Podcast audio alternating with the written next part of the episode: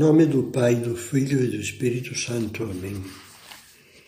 Jesus, Maria e José, ajudai-nos a adorar convosco o menino que nasceu em Belém.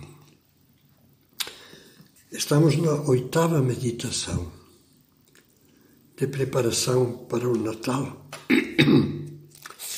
E o título dessa meditação é A Estrela dos Magos. Em todo presépio que se preze, sempre estão presentes as figuras dos três reis magos, montados em seus camelos e com um cortejo de pajens e oferendas. Eles avançam pela estrada que leva a Belém. Quantos de nós não fizemos avançar suas figurinhas de barro no presépio, um centímetro por dia? Até colocá-los aos pés de Jesus, menino, na data em que a Igreja comemora a sua chegada, em janeiro. O Evangelho não diz se eram mesmo três, nem de que país procediam, mas usa uma expressão, magos, que naquele tempo designava no Oriente homens sábios, homens de ciência e estudo conselheiros de reis. Talvez por isso o povo cristão usou chamá-los de reis magos. Diante deles, marcando o rumo, brilhou no início do caminho uma estrela, que logo se ocultou e reapareceu mais brilhante quando já se aproximavam de Belém. O Evangelho de São Mateus resume assim aquela aventura. Tendo nascido Jesus em Belém de Judá, no tempo do rei Herodes, eis que uns magos vieram do Oriente a Jerusalém. Perguntaram eles: Onde está o rei dos judeus que acaba de nascer? Vimos a sua estrela no Oriente e viemos adorá-lo. A primeira coisa que dizem é que aquela longa viagem foi feita porque viram a sua estrela. E, que ela, e que ela lhes indicou um caminho e uma meta: ir ao país dos judeus para adorar o Messias Rei.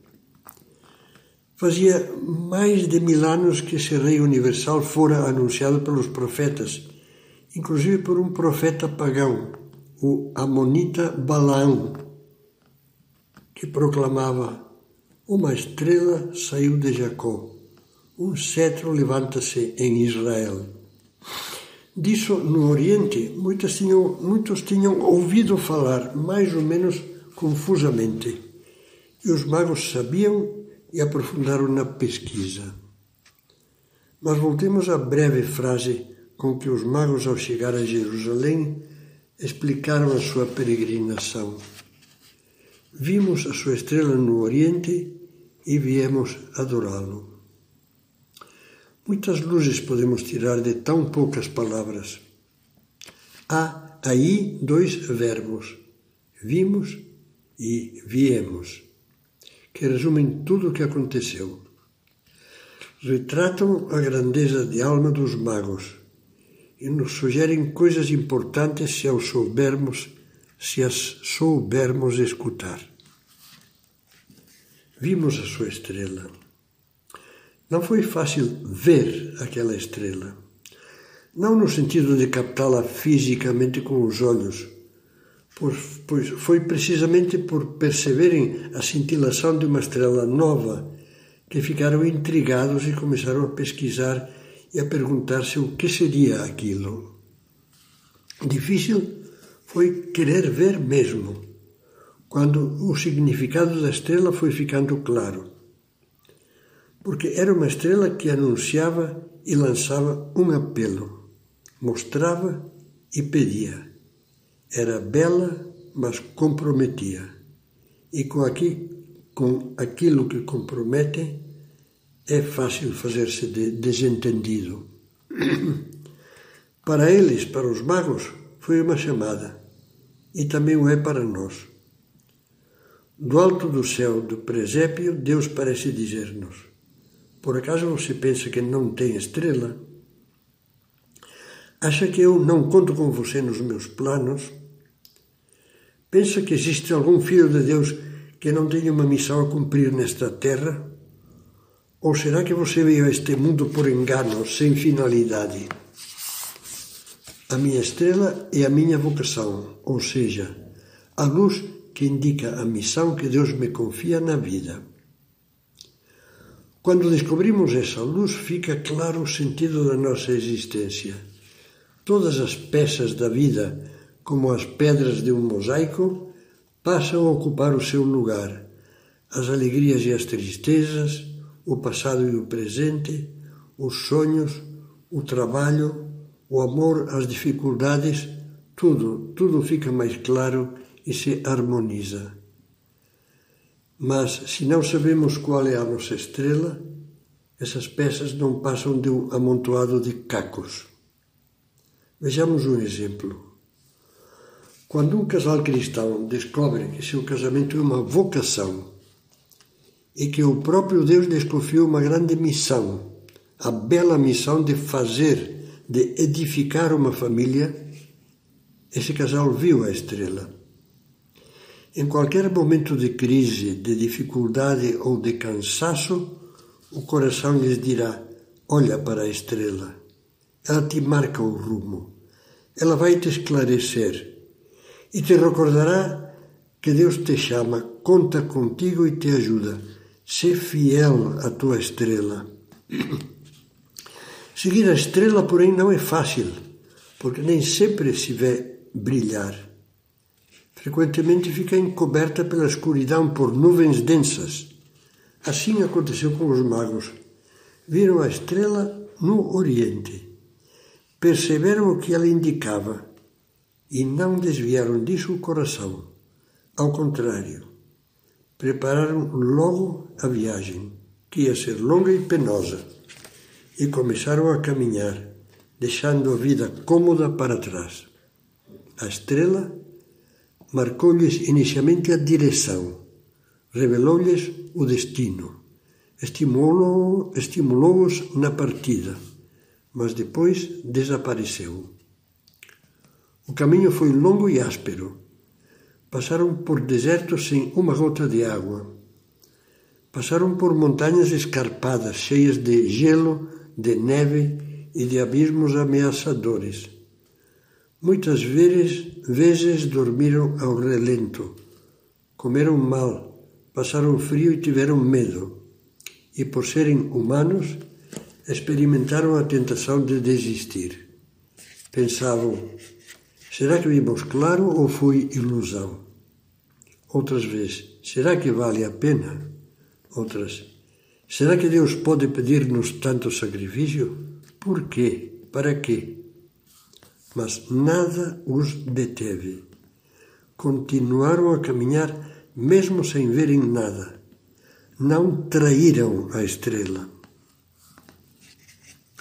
Vimos e viemos, diziam chegando a Jerusalém. É tocante fitar os magos cansados, exaustos, empoeirados chegando a Jerusalém e dizendo com simplicidade, como a coisa mais natural do mundo: Vimos e viemos. Quantas vezes nós podemos pronunciar essas mesmas palavras? Quantas vezes nós não vimos luzes de Deus que nos chamavam? Faz isso, ajuda aquele, muda de vida. Abandona essa má companhia ou esse mau hábito, esse vício. Infelizmente, fizemos de tudo para adiar, para deixar de lado, para não ir. Continuemos meditando. Os magos já chegaram a que julgavam ser a meta capital dos, dos judeus. Mas justamente lá as coisas ficaram ainda mais complicadas.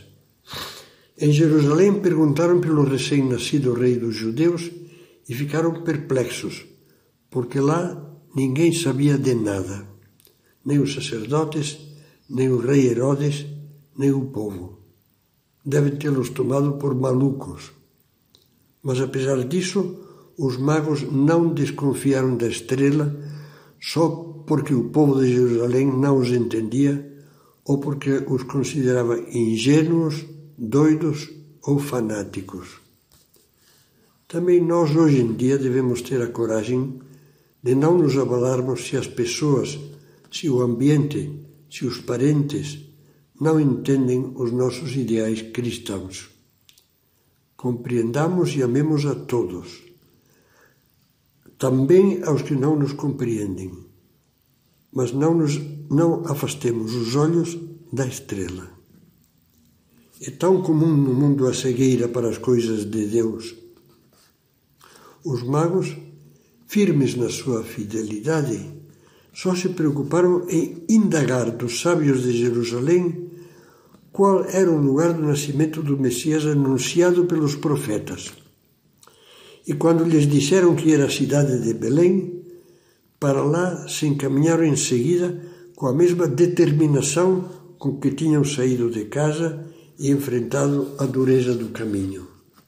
Então, a estrela que tinham visto no Oriente, diz o Evangelho, os foi precedendo até chegar onde estava o menino e ali parou.